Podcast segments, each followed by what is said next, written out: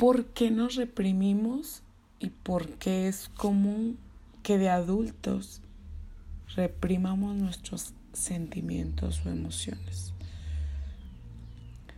Porque desde niños quizás se nos dijo cállate, aquí no llores, no hagas tu berrinche y porque te enojas. Es normal, es normal. No queremos culpar a nuestros padres porque en realidad ellos hicieron lo mejor que pudieron, con lo que ellos también se les enseñó, con lo que ellos creían que era lo mejor. Actualmente es cuando estamos comenzando a despertar. Y qué padre y qué bello. Cuando sentimos en cada momento las emociones que van surgiendo y llegando, las estamos aceptando, las estamos experimentando.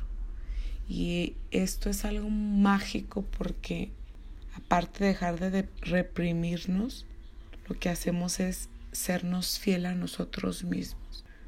La fidelidad con uno mismo repercute y beneficia en muchísimas áreas de nuestra vida. Nos permite ser seres auténticos. Al ser fieles a nosotros mismos, estamos atrayendo energía de fidelidad en nuestras parejas, relaciones de pareja, de amigos, etc.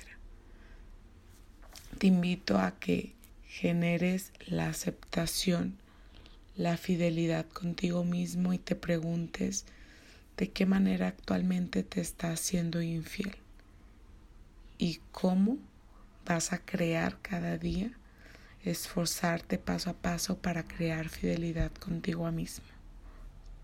Abrazos, besos enormes y mucha autocompasión.